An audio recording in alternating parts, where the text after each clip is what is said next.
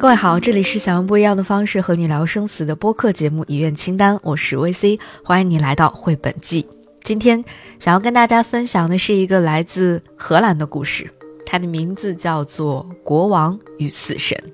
我们来看看，假如有一天你有权利掌控死神，你会做出怎样的选择呢？下面我们一起来翻开这本色彩斑斓的绘本吧，《国王与死神》。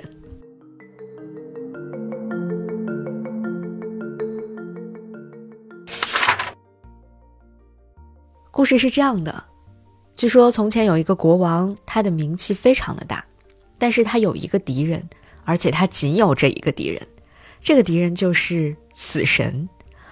国王经常会自言自语说：“为什么一想到他我就这么害怕呢？我为什么这么害怕他来找我呢？”为了解答这个问题，他叫来了身边所有的大臣。哦，顺便说一句，在这里呢，他把这只天下无敌的国王画成了一个狮子的形象，这也很符合人们对于狮子这种动物的想象了。狮子国王的大臣呢，就有各种各样的动物了，比如说猫头鹰，它永远都是智慧的象征嘛；还有像鹦鹉，可能是一些比较巧舌如簧的大臣；还有一些像猪啊，还有一些鸟类啊，甚至好像这位应该是袋鼠之类的吧。总之，我们能够看到，在这个动物王国当中，这些大臣们应该是各有长处、各司其职的。那当国王问出说：“我现在有一个问题。”最年轻的一位大臣就走上前说：“陛下，您有什么问题啊？您可以问我任何问题，比如说，你想知道天上有多少颗星星吗？你想知道沙漠里的沙子有多深吗？你想知道您的子民是如何逃税的吗？”但是很遗憾，国王现在对这些一点兴趣也没有。他若有所思地说：“我现在想知道我们为什么会死，这个问题让我烦恼不已。”听到这个问题，最年轻的那位大臣不禁喊了出来，说：“啊，怎么会是这个问题？”这个问题同样也把其他大臣都问住了。这个时候，有一位年纪最大的大臣走上前说：“有些人在战争中死去，有些人意外身亡，有些人死于瘟疫。”但大多数人还是因为年老而死去。国王这时候打断他说：“是啊，是啊，我知道这些，我都知道。但我想知道，到底什么是死呢？我为什么这么怕死呢？”一位非常聪明的大臣说：“陛下，那恕我直言，死亡恐怕是我们每个人不得不面对的事实。”听到这句话，国王简直气得跳脚，他大声吼道：“可到底什么是死呢？我要你们回答我！”不要总是在绕圈子。这个时候，有一位一直沉默不语的大臣开口说话了。他说：“陛下，我有一个办法。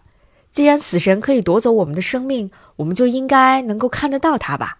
那不如我们就把他抓起来，这样谁也死不了了，永远活着。”可是那位非常聪明的大臣听到了这个说法，就问：“嗯，可是谁能制服住死神呢？碰到死神的人都得死呀。”这时候，国王想出了一个绝妙的主意。他说：“我知道一个老人，他马上就要死了，估计不到一个小时，死神就会来夺走他的生命。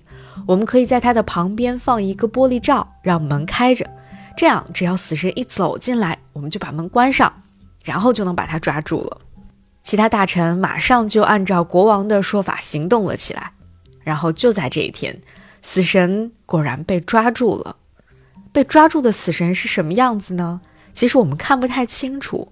我们在这个绘本里面可以看到的是一团黑漆漆的影子，他就坐在玻璃罩里面，神情黯淡。作者说他看上去就像是一个老古董。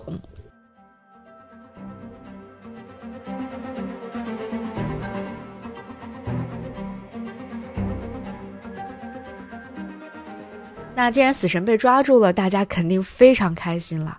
在这个国家里，所有的人从来都没有这么开心过。他们就开始一年又一年的庆祝狂欢，每天如此循环往复。直到有一天，这种狂欢开始变得有些无聊了，人们开始去寻求刺激，寻求冒险。怎么寻求刺激呢？因为没有死亡了嘛，所以人们就去找野猪摔跤，从悬崖上往下跳，大口大口的喝着有毒的红酒。或者他们甚至引发了战争，没有别的原因，就是为了好玩儿，因为反正也不会有人死。但与此同时呢，有不断的小宝宝出生，在这个国家，在这个土地上，人越来越多，地球开始变得拥挤不堪，最后甚至连站的地方也没有了，有的人甚至被挤到了大海里。就这样，人们闹腾了一百年，一百年之后，终于。人们开始再次向往坟墓，因为只有在那儿才能得到想要的安宁。这个世界太疯狂、太闹、太乱了。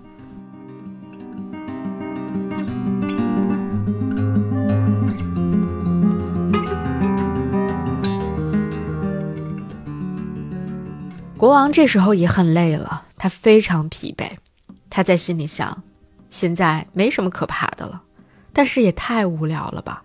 我这个国王也已经当得太久太久了，于是他又再次召集了那些大臣，说：“现在怎么办呢？我已经活够了。”那位最年轻的大臣，不过如今他也已经是三百岁了。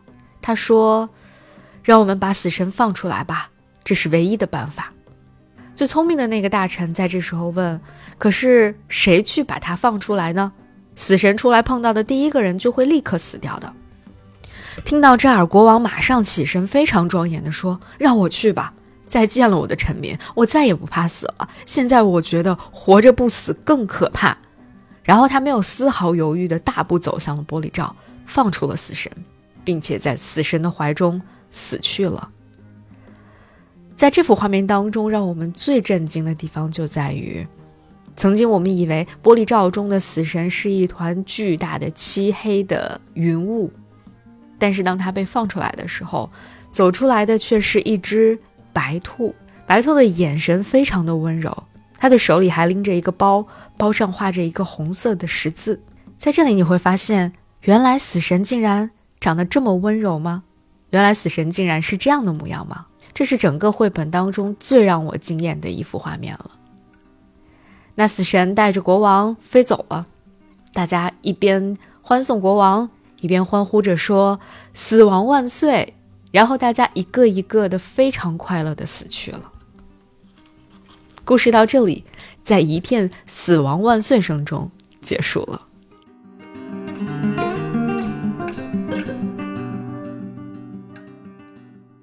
这是不是有一点和我们过去的那些温暖、悲伤、让人流泪的故事非常的不一样？它的结尾非常的出人意料，非常的快乐。非常的昂扬，甚至让人觉得有点措手不及。在这个绘本的后面呢，还附上了来自浙江师范大学的一位名叫方卫平的教授为这个绘本写的一个小小的解读。我觉得解读的也非常的好。他说，在这个故事里面，作者借故事里的国王之口，道出了这样一个千百年来困扰着人类的忧思：到底什么是死？为什么我一想到他就这么害怕？为什么我这么害怕他来找我？为此，他召集了大臣共同商讨对付死神的办法。终于，他们抓住死神，并摆脱了他的威胁。然而，几百年过去了，死亡的消失并没有给人们带来期待中的福音。他们发现，随着永生的实现，自己所得到的只是一个拥挤无聊的世界，以及对于那个已经不值得珍惜的生命的倦怠和厌倦。于是，人们重新召回了死神。所有活了很久很久的人都欣然地跟随着国王，一个一个快乐地死去了。这个故事说的真好，他把人类自有意识以来就怀有的对于死亡的深深的恐惧、对于死亡的眷恋、对于不朽的期盼，以及对于这一切的思考，都编织进了一个简短、浅白、幽默而又轻巧的叙事过程里。这个叙事的奇妙之处在于，它能够如此自如地将一个复杂、深刻的存在命题揭示的那样的透彻明白，又如此自在地将一个浅显直白的儿童故事文本变得这样富有深意。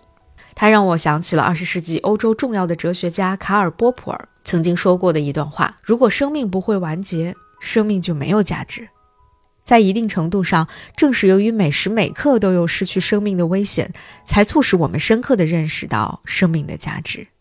西班牙当代哲学家费尔南多·萨瓦特尔用更为诗意的语言表达了同样的意思。他说：“死亡的觊觎能够使哪怕最平常无味的时刻都有趣的让人心碎。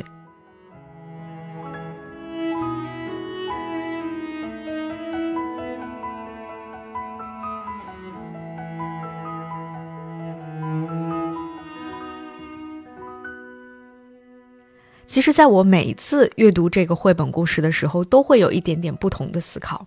起初，我只是被这个绘本故事当中那种洋溢着的关于死亡的庆祝和欢快的气氛给深深的吸引了。后来，我在读，我会觉得这是一个关于死亡与权力的故事，因为在这里面有一个非常明确的形象，就是国王。这个国王原本就拥有着至高无上的权利，而死亡是他唯一的对手。当有一天，他有权利掌控死神了，这个世上好像没有什么东西可以不在他的掌控之中了。那如果我们成为了这个国王，如果我们拥有了权利，可以去掌控死神，我们会做出怎样的选择？把他牢牢地锁在一个玻璃罩子里面，让世间再无死亡吗？还是会驱使他任由你的摆布，由你来决定什么人去死，什么人在什么时间以及怎样去死？或者？你会放弃这项权利，让死神自由发挥吗？当我问出这些问题的时候，我突然意识到，好像我们已经在做类似的事情了。我们不妨再多去看看，此时此刻我们人类所身处的现状，我们和死亡的关系到底是什么样的？人们手中逐渐所掌握的权利和死神之间的较量，究竟进展到了什么程度？当医学和科技发展到了今天的时候，某种程度上。我们的确有权利部分掌控死神了，当然，这个掌控也许需要加上一个引号，而且很显然，我们人类绝对不可能再放弃这项权利，让死神自由去发挥了。当我们拥有了越来越高级的精密的仪器，拥有了即便一个人他已经脑死亡，但是依然可以无限期让其保有基本生命特征的这些医疗设备，未来我们将会拥有像脑机接口以及更多更多我们现在还没有办法为它明确的命名，但已经开始不断的去想象，甚至投入尝试的很多很多可能。当我们拥有了这些的时候，你有没有觉得？我们人类已经在与绘本当中的那位国王有很多的相似的地方了。这种相似的地方在于，本质上我们都一样的惧怕死亡、抗拒死亡，甚至希望掌控死亡，最终希望死亡可以从这个世界上消失。但是又不太像这位国王，不太像的地方在于，在今天某些时刻。某些地方、某些人，其实是渴望死亡的，或者说他们拥抱死亡，而且我们也的确已经拥有了部分可以决定什么人在什么时候以什么样的方式走向死亡的条件。当然，这其中具体的实现方式和途径仍然值得去商榷和探讨。比如说，当一个人在重症监护室靠医疗设备勉强维持了很久很久之后，我们要不要让他走向死亡？比如，在某些国家，人们是可以去选择安乐死这种方式的。比如说，目前在我国，我们可以选择住进安宁疗护病房。这其实都是一个关于死亡与权利的探讨，或者说，这个绘本故事为我们开了一个很好的头，为我们带来了一个很好的讨论的素材。我们可以在这个故事里面进一步的去想，去不断的思索，去探讨死亡与权力之间到底是什么样的关系。另外一个，在这个绘本故事当中很值得我们探讨的问题是：死亡究竟是什么？这是困扰这个国王最大的问题，也是在这个国家当中没有人可以回答的一个世纪难题。今天我们可以回答了吗？我想是可以的，只不过我们的回答并不是一个确定的答案，并不是一个写在纸上永恒不变的答案。关于死亡究竟是什么，可以有很多种。不一样的答案，每一个人都可以得到一个属于自己的答案。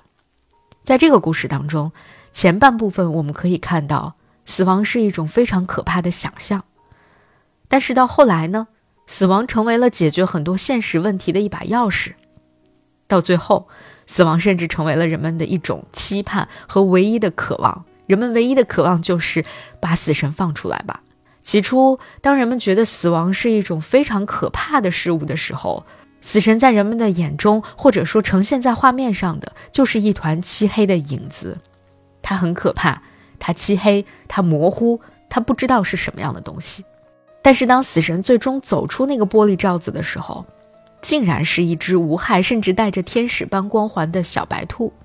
也许在这里，对于这只兔子，人们有各种各样的诠释，或者说有各种各样的理解。比如从它的穿着，以及它手里拎着的那个画有红色十字的小包，我们可以把它理解成是一位医生，或者是一个治愈者的形象。无论你对这只兔子有怎样的解读，我们都会有一种共同的感觉，就是它非常的安详，它让人感到了一种释然，一种安心。死亡原本就没有我们想象的那么可怕，只是我们在过往的漫长的历史当中，不断的为它命名，为它添加各种各样可怕的诠释，于是它就成为了人们想象当中的一团面目模糊的黑雾。但是，当我们渐渐对死亡祛魅的时候，把死亡作为一个普通的中性的名词来对待和讨论的时候，死亡就可以呈现出更多的面相。在这里，我说的是更多的面相，而不是说。走向了另外一个极端。我说死亡是一个积极的、一个嗯充满了欢乐的名词，我并不这样觉得。我们不需要把死亡从一个极端推向另外一个极端，我们需要的是对死亡更多面向的探讨。死亡可以是悲伤的，但也可以是快乐的；它可以是轻松的，也可以是温暖的。最后想分享一个最近发生的故事，在二零二三年的年末，我参加了海淀医院。安宁疗护志愿者平台成立六周年的一个庆典活动，在那个庆典的现场，有一个节目，或者说那个节目背后的故事，特别特别打动我，想在这儿跟大家分享。因为那一瞬间，我又一次看到了最真实的生命的残酷与温柔，或者说死亡的残酷与温柔。当时有一个小合唱。这个小合唱的一些基本信息交到我手里的时候，我看到上面写着是一支由医护团队带来的合唱歌曲，送你一朵小红花。但是在这个节目正式开始之前呢，我看到现场来了一位坐着轮椅的姐姐，她身体显然很不舒服，而且因为当时活动现场并没有方便轮椅通过的那种通道，所以需要两三个人合力抬起那个轮椅，把她送到前排来。当时我并不知道他是谁，嗯，从他的衣着打扮上，我猜测他可能是这家医院里的病人，知道今天有这么一个活动，所以想来看看。但是很快，嗯，这个人因为他的身体太虚弱了，所以没有能够坚持很久就离开了。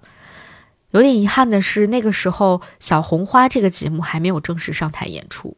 后来，在《送你一朵小红花》这首歌正式开始演唱之前，我们终于知道了。这个背后的一点故事，提前离开现场的那位老师确实是安宁病房里的一个病人，他有一个业余爱好，就很爱做手工。那今天上台表演的这些医护团队，他们手里拿着的纸做的小红花，头上戴的那些用毛线勾的小红花，还有一些小红花的气球，都是这位病人亲手做的。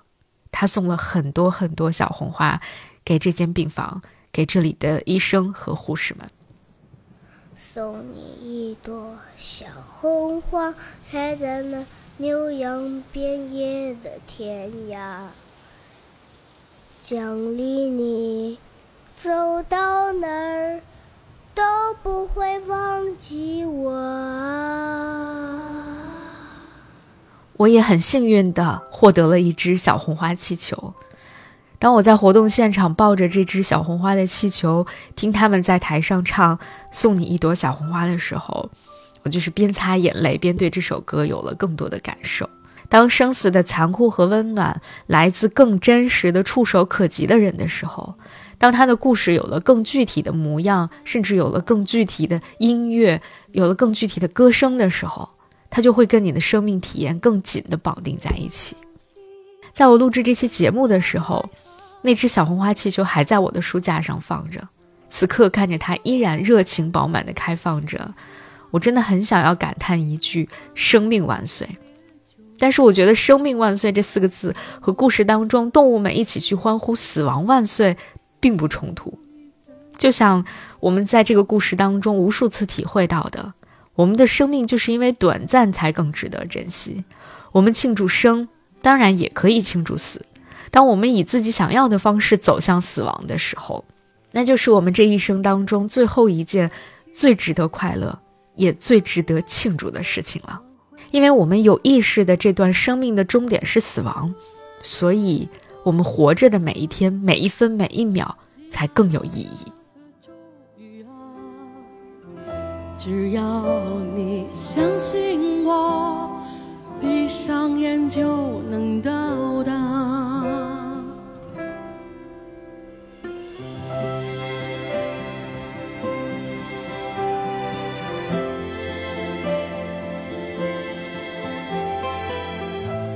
这里是想要用不一样的方式和你聊生死的播客节目《遗愿清单》，我是 VC，感谢你的收听，我们下一个绘本故事再见。